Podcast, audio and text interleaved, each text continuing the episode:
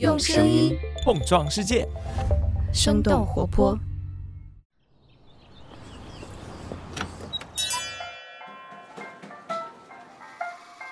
您的生动早咖啡好了，请慢用。嗨，早上好呀！今天是二零二二年的十一月二十三号，星期三。这里是生动早咖啡，我是来自生动活泼的梦一，几条商业科技轻解读，和你打开全新的一天。苹果公司是一家什么样的公司呢？这个问题一提出来，可能很多人都会有不同的答案。有人会觉得苹果毫无疑问是一家科技巨头，而投资了苹果的巴菲特老爷子却把苹果视作是一家消费品公司。还有人认为苹果是一家广告公司。无论是在超级晚上砸碎屏幕的广告，还是乔布斯操刀的 Think Different。这些广告都给消费者留下了深刻的印象。上个月的连线杂志就发表了一篇文章，就把现在的苹果称作是一家广告公司。不过，这里指的并不是广告创意公司，而是 Google、Meta 那样的数字广告公司。根据市场研究机构的测算，苹果公司今年的广告收入可以达到四十亿美元。苹果为什么要发展广告业务？在成为数字广告市场巨头的道路上，苹果又可能会遇到哪些阻碍呢？我们今天的轻解读就与此相关。在这之前，我们先来关注几条简短的商业科技动态。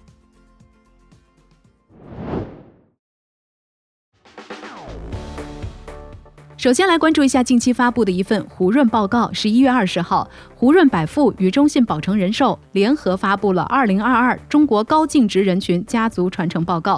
报告显示，中国拥有六百万人民币家庭净资产的家庭数量是五百零八万户。拥有千万人民币家庭净资产的高净值家庭规模达到了二百零六万户，比去年增加了四万户。在过去一年的时间里，高净值人群当中的金领占比上升了，企业主的占比下降。广东超越了北京，成为了高净值家庭最多的地区。目前，中国高净值人群开始传承行动的平均年龄是五十四岁。这份报告也指出，随着未来遗产赠与相关税收政策的变化，家族传承将会成为高净值家庭越来越关注的重点课题。最近这段时间，我们听到比较多的可能就是硅谷大厂的裁员，但是至少有一家社交媒体仍然在计划招聘，那就是 TikTok。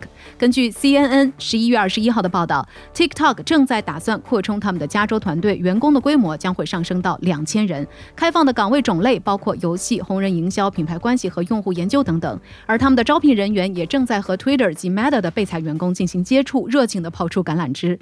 另外，TikTok 设在新加坡的主要业务中心也在招人。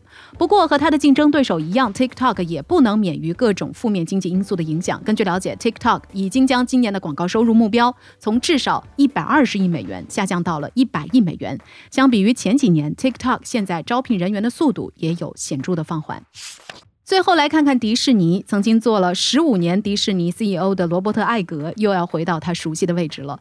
根据《华尔街日报》十一月二十一号的报道，迪士尼董事会已经重新启用老将罗伯特·艾格来接替现任 CEO 包正博。艾格在一九九六年加入迪士尼，从二零零五年起开始担任公司的 CEO。艾格在他的任期内主导了迪士尼一轮又一轮著名的收购，包括收购皮克斯、漫威和卢卡斯影业等等。他也首度在中国开设了上海迪士尼乐园。并且推出了 Disney Plus 以及 ESPN Plus 等等流媒体服务，迪士尼的市值也从四百八十亿美元增加到了两千五百七十亿美元。艾格这次回来的作用也是不言自明的。Disney Plus 今年三季度亏损十五亿美元，这项流媒体业务自从二零一九年上线以来，已经累计亏损超过了八十亿美元。市场显然也非常欢迎艾格的回归，就像当时欢迎舒尔茨回到星巴克那样。周一，迪士尼的股价盘前一度涨幅超过了百分之九。以上就是值得你关注的几条商业科技动态，别走开。我们在一条小小的早咖啡动态之后，一起和你来聊聊苹果公司的广告业务。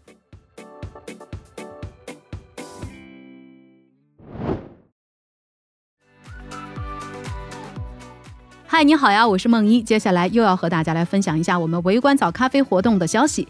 我们围观小组现在的早咖啡出餐群已经剩下不到五十个席位了，也请感兴趣的各位抓紧时间抢先入群。入群的方式也已经放在我们本期节目的 show notes 当中了。想要在这段时间成为我们早咖啡主编的各位，现在可以赶紧去查看一下。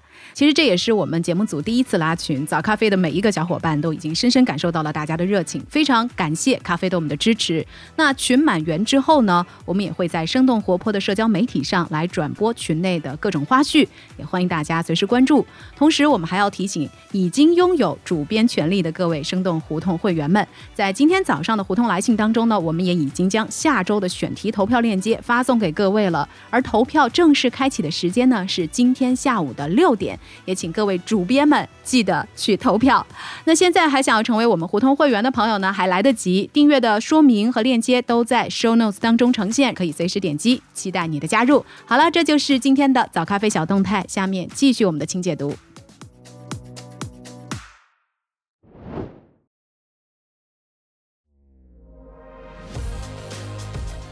欢迎来到今天的清解读。最近，苹果的广告业务有了新的成绩单。根据美国科技媒体 The Information 的报道，苹果今年的广告收入预计可以达到四十亿美元，和 Twitter、Snap 和 LinkedIn 等等以广告为主的社交媒体收入相当。然而，从去年开始，苹果开始执行一个名字叫做“应用追踪透明”的隐私政策，简称 ATT。这个隐私政策限制了第三方应用追踪用户数据，同时把隐私作为卖点来进行宣传。然而，随着 iPhone 上出现了越来越多的广告，针对苹果广告业务的批评声也是越来越多。其实，从乔布斯回归苹果开始，这家公司也一直在给消费者带来各种各样的惊喜。无论是改变了音乐产业的 iPod，划时代的 iPhone，还是从信封里抽出来惊艳众人的 MacBook Air。对于很多消费者来说，苹果公司优雅的硬件产品和流畅的软件体验是大家选择苹果的理由。从财报来看，硬件的销售也是占据着苹果收入的绝大部分。以二零二二财年第四季度的数据为例，苹果公司九百亿美元的营收当中，手机、电脑、手表、耳机等等硬件设备占据了接近他们八成的份额。其他软件和服务类的收入，比如说 App Store、Apple Care、广告和各种内容服务，只占据着苹果收入的两成。不过这两成也并不是一个很低的收入。对于这家全球市值最高的公司来说，苹果很小的业务板块放在其他公司，可能就是主营业务的规模了。其实从二零一六年开始，苹果就在 App Store 的搜索结果和 Apple News 当中销售广告。而在今年六月的时候，苹果在 App Store 的首页里展示了广告。在经历了谨慎的广告尝试之外，苹果公司对广告的内部团队也进行了调整和扩充。根据彭博的报道，负责广告集团的主管也开始向负责所有服务的高级副总裁 IDQ 来汇报，相当于在内部提高了广告团队的地位。也有媒体发现，苹果的广告团队正在招兵买马，准备建立一个自助服务平台，让企业来预定苹果产品里的广告。那么，一直以隐私为重要卖点的苹果，为什么现在想要发展广告业务呢？原因之一，需要新的利润增长点。受到多种因素的影响，全球消费者对于智能手机和个人电脑购买的意愿在不断的下降。有研究机构数据显示，今年第二季度全球智能手机出货量减少了百分之九，全球个人电脑出货量下降了百分之十二点六。苹果的产品，无论是 iPhone 还是 Mac 电脑，和竞争对手们相比是具有独特性的，但是依然无法抵挡消费电子产品整体的颓势。从近十年间苹果公司的收入结构来看，iPhone 占据了苹果收入的四到六成，电脑和 iPad 平板电脑都维持在百分之十左右，和手表、耳机等等可穿戴设备的占比差不多。也就是说，现在苹果一半的收入都要靠 iPhone，其他的硬件设备加起来也没有手机的销量高。而与此同时，iPhone 的创新却越来越少。消费者们换新手机的意愿也不像以前那么强了，导致苹果需要去寻找新的利润增长点来满足市场和投资者对于这家全球市值最高公司的期待。近些年来，我们也可以看到，苹果通过自研芯片来带动 Mac 的销量，推出多种型号的 iPad 来满足不同细分市场的需求。苹果也一直在尝试着订阅制的音乐、流媒体视频和健身课程等等内容。今年五月，有媒体报道，苹果服务高级副总裁 Adi Q 将流媒体和广告确定为收入增长的两个领域，希望能够提高这部分业务的盈利能力。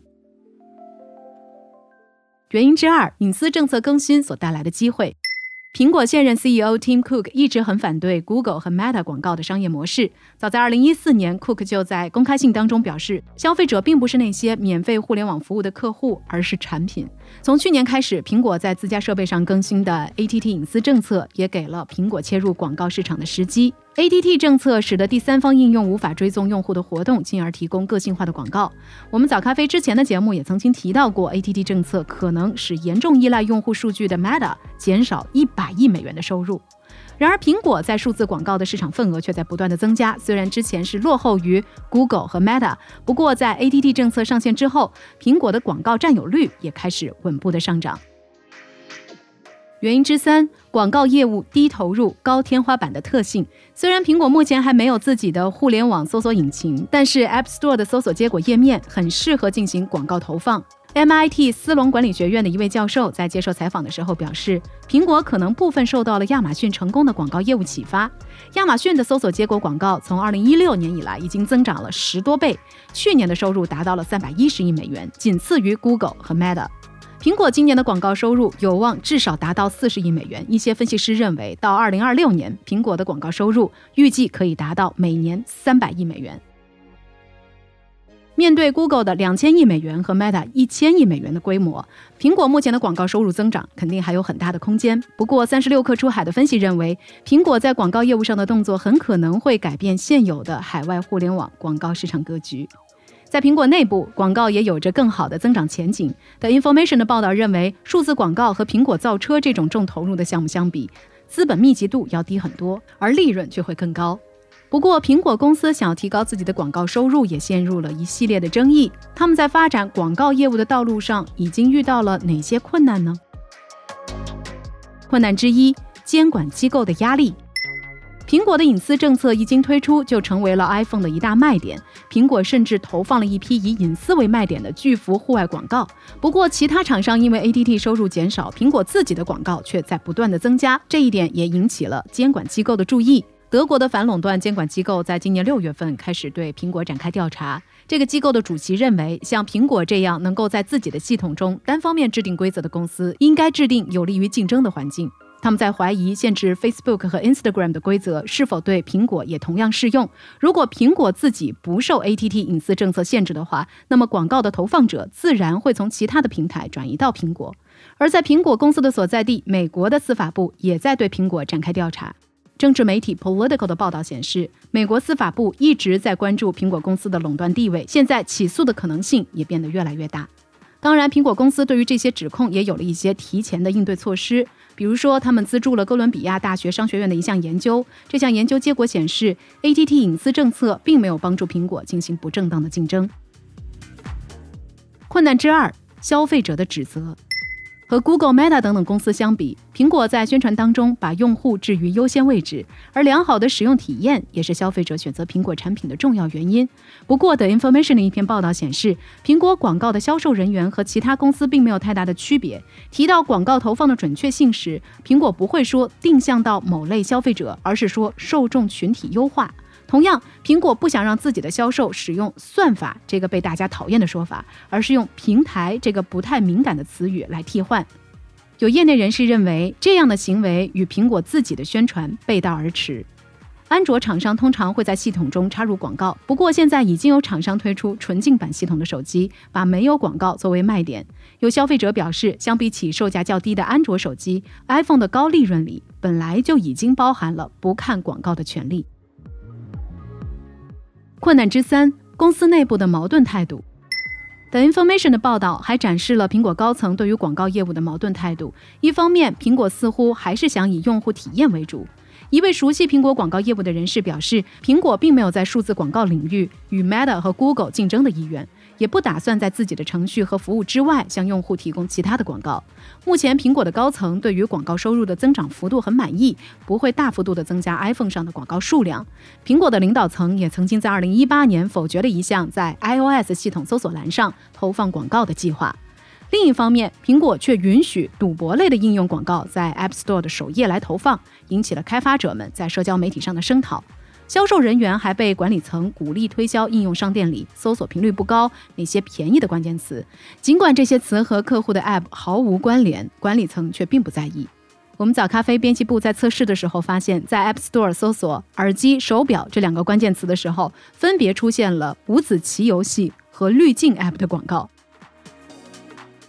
苹果内部也有员工对广告业务不太满意，认为过多的广告会影响用户体验。The Information 的报道显示，在2016年苹果测试 App Store 广告的时候，就有很多苹果的员工强烈反对这样的做法。广告团队内部的一些人也在担心，苹果的广告策略是不是过于激进，以至于损害了 iPhone 的良好体验。一位前苹果员工甚至直接说，广告是对苹果用户的侮辱。那聊到这儿，我们也想来问问你。你会发现自己 iPhone 手机里有越来越多的广告吗？你对于苹果里出现的广告会有些什么样的感受和看法呢？欢迎你在我们的评论区和我们一块儿来聊聊。好了，这就是我们今天的生动早咖啡。那我们在这周五一早再见啦，拜拜。这就是今天为你准备的生动早咖啡，希望能给你带来一整天的能量。如果你喜欢我们的节目，欢迎你分享给更多的朋友，这会对我们非常有帮助。同时，你也可以在公众号和微博搜索“生动活泼”，声是声音的声，这样就可以了解更多与我们节目相关的信息啦。生动早咖啡，期待与你下次再见。